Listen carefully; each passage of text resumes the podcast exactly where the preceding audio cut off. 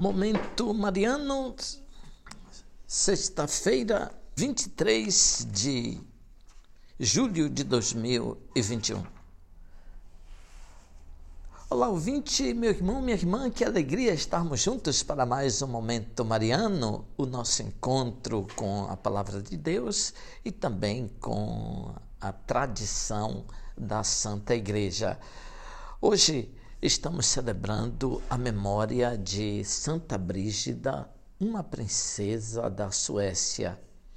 O ouvinte não deve acreditar que dentro de uma corte, do ambiente político mundano, pudesse então surgir a santidade. O clima de corrupção dos palácios de hoje está muito distante de alguns ambientes do passado. Os ideais eram diferentes e, por isso, alguns reis e príncipes, além das realizações humanas, materiais, eram motivados por ideais de santidade, procuravam uma identificação com a palavra de Deus.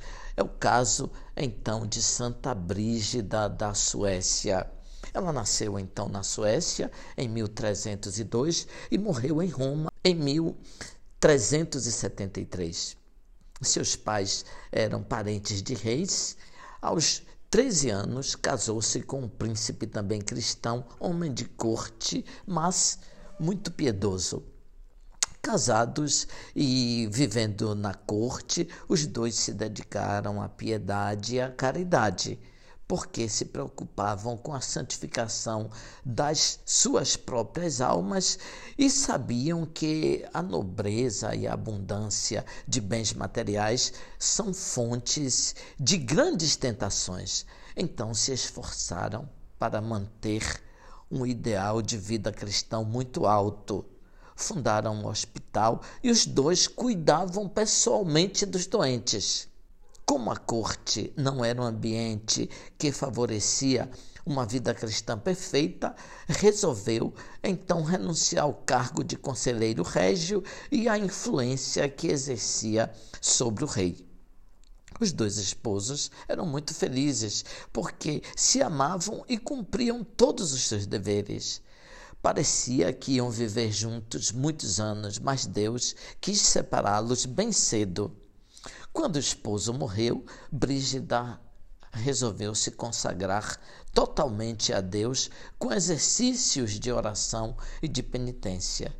Distribuiu com equidade os bens entre os filhos e começou a viver em absoluta pobreza. Para dormir, bastava-lhe uma esteira meditava constantemente a paixão de Jesus e algumas vezes o próprio Jesus lhe apareceu.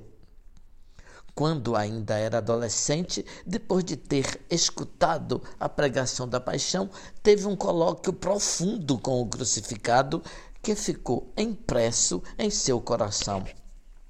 Ela disse: Meu Senhor, quem te reduziu a este estado assim, de tanta fragilidade? És um verme e não um homem. Que aconteceu?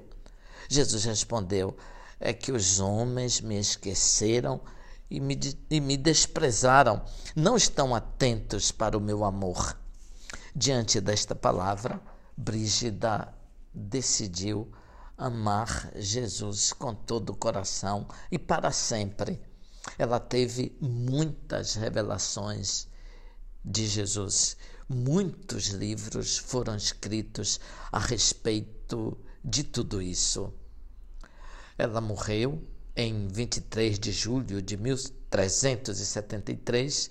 No ano seguinte, sua filha Catarina transladou-lhe os restos mortais para a Suécia e começou a, o processo para a canonização que veio a se concretizar em 1391 sob o pontificado de Bonifácio IX. A oração da missa de hoje diz que Deus revelou a Santa Brígida os mistérios celestes quando meditava a paixão de Jesus. A igreja pede hoje a Deus que as visões que Santa Brígida teve na terra nós possamos contemplar na glória dos céus. Ouvinte, louvado seja nosso Senhor Jesus Cristo, para sempre seja louvado.